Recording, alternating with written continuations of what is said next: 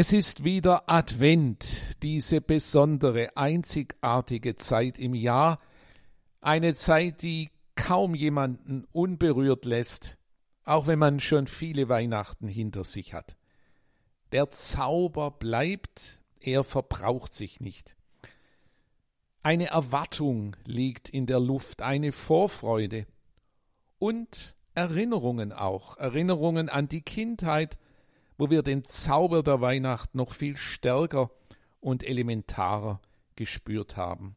Liebe Hörer und Hörerinnen, in meiner schwäbischen Heimatzeitung, dem Schwäbischen Tagblatt, gab es vor Jahren einmal eine Artikelserie in der Adventszeit Weihnachten, wie es früher war.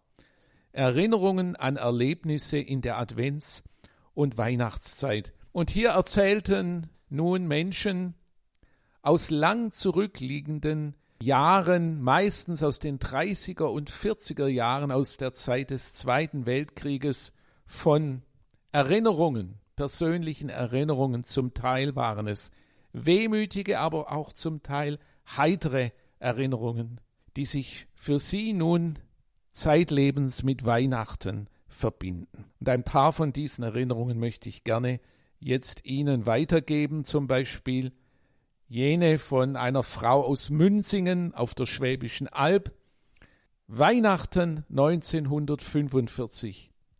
So armselig es äußerlich war, für uns war es ein sehr glückliches Fest.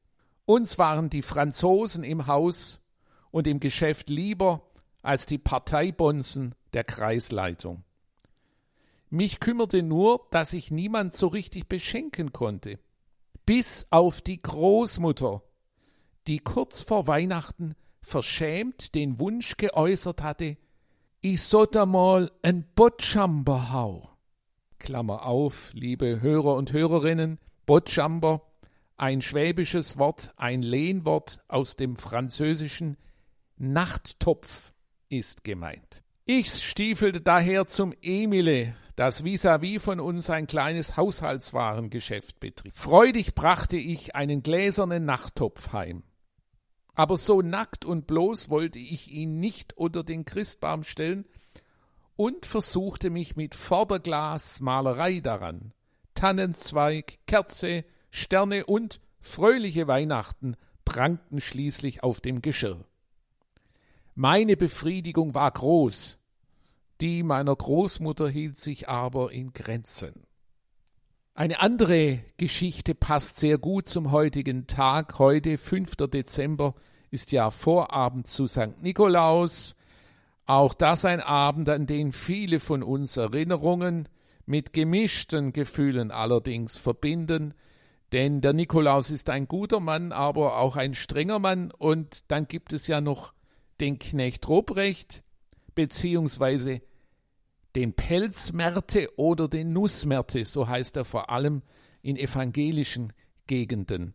Und daher stammt nun diese Geschichte. Meine Geschichte ist ein Erlebnis, das mein Vater, er ist jetzt 84 Jahre alt, in seiner Kindheit hatte. Es war am Nussmärtetag. Er und seine drei Schwestern warteten in der Wohnstube auf den Nussmärte. Als dieser holpernd und polternd mit Sack und Rute zur Stube hereinkam, standen die vier Kinder nebeneinander, und keinem war so recht wohl, hatten sie doch alle irgendetwas auf dem Kerbholz. Der Nussmärte wollte nun von jedem einen Vers hören. Als die älteste Schwester an die Reihe kam, sagte sie Wer weiß, wie nahe mir mein Ende hingeht die Zeit, her kommt der Tod, ach wie geschwinde und behende kann kommen meine Todesnot. Mein Gott, ich bitt durch Christi Blut, mach's nur mit meinem Ende gut. Wahrscheinlich hatte sie diesen Vers in den Wochen vor der Adventszeit im Religionsunterricht gelernt. Ich bin überzeugt, dass angesichts dieser Not der Nussmärte seine Äpfel und Nüsse doch recht schnell ausgeleert hat. Dann eine Frau aus Villingen-Schwenningen im Schwarzwald. Zwei Tage vor dem Heiligen Abend 1945 gingen wir drei Schwestern, sechs, acht, elf Jahre alt, wieder einmal hamstern. Es war kalt. Wir drei waren mutlos, hungrig und froren. Da war das erste Bauernhaus. Wir klopften. Eine Frau öffnete mürrisch und schlug die Tür gleich wieder zu, als wir schüchtern um ein Stück Brot baten. Beim zweiten und beim dritten Haus war's nicht anders. Im vierten Haus bekam jede von uns eine gekochte kalte Kartoffel. Wir waren sehr froh darüber und verschlangen sie geradezu. Nun, nicht mehr ganz so hungrig, gingen wir weiter zu einem Bäckermeister. Er öffnete uns und lächelte uns an. Mutig baten wir ihn um ein Stück Brot. Und siehe da, der liebe Mann schenkte uns einen ganzen Laib Weißbrot, zwei Kilo und ein Eimerchen Honig dazu. Es war schon Nacht, als wir müde zu Hause ankamen. Unsere Eltern, beide krank, warteten bereits besorgt auf uns. Ich, die Älteste, machte schnell einen Muckefuck, also einen dünnen Kaffee, und wir aßen Brot mit Honig, bis wir satt waren. So müsse es wohl im Paradies oder im Himmel sein, dachte ich. Brot und Honig, die Fülle. Ja, und zum Abschluss noch eine Geschichte mit heiterer Note. Das Christkind in Mutters Stallschuhen. Als wir noch kleine Kinder waren, machte unsere Mutter das Christkind. Doch zuerst musste der Stall fertig sein. Dazu gehörte auch, dass mein Vater einen Laib Brot nahm, drei Kreuze darauf machte und für jedes Stück Vieh eine Scheibe abschnitt. Denn das Vieh sollte auch wissen, dass ein besonderer Tag war. Andächtig schauten wir zu, wie die Kühe und Kälber sich das Brot schmecken ließen. Derweil zog unsere Mutter ihr weißes Brautkleid an und schmückte sich als Christkind. Einmal vergaß sie, die Schuhe zu wechseln. Wie immer staunten wir voll Bewunderung das Christkind an. Plötzlich sagte mein Bruder, Jetzt guck au, s Christkindle hat ja der Mutter ihre Stallschuh an. Ja, dies ein paar von diesen Erinnerungen und damit möchte ich Sie eigentlich anregen, holen Sie doch auch einmal wieder Ihre eigenen Kindheitserinnerungen hervor aus dem Schatzhaus des Gedächtnisses und vielleicht ergibt sich in der Adventszeit auch mal Gelegenheit, davon zu erzählen.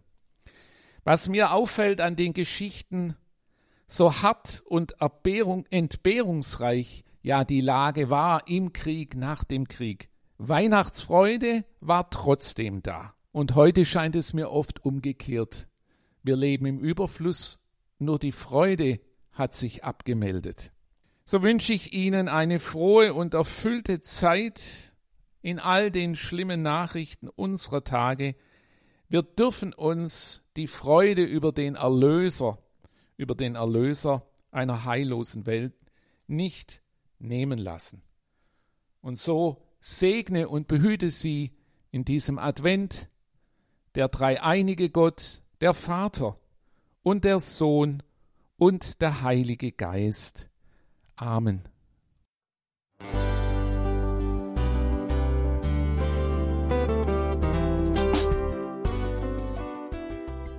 Liebe Zuhörerinnen und Zuhörer, vielen Dank, dass Sie unser CD- und Podcast-Angebot in Anspruch nehmen. Wir freuen uns, dass unsere Sendungen auf diese Weise verbreitet werden. Dieser Dienst ist für Sie kostenlos. Für uns ist er allerdings mit einem nicht unerheblichen finanziellen Aufwand verbunden. Deshalb sind wir für jede Spende dankbar. Alle Bankverbindungen unserer Spendenkontos können Sie über unsere Homepage horeb.org unter dem Menüpunkt Spenden einsehen. Dort besteht auch die Möglichkeit, online zu spenden natürlich nach den neuesten Sicherheitsstandards. Sie können diese Informationen auch bei unserem Hörerservice unter der Telefonnummer 08328 921 110 erfragen. Ich wiederhole die Rufnummer 08328 921 110. Vergelt's Gott für Ihre Unterstützung. Ihr Pfarrer Kocher.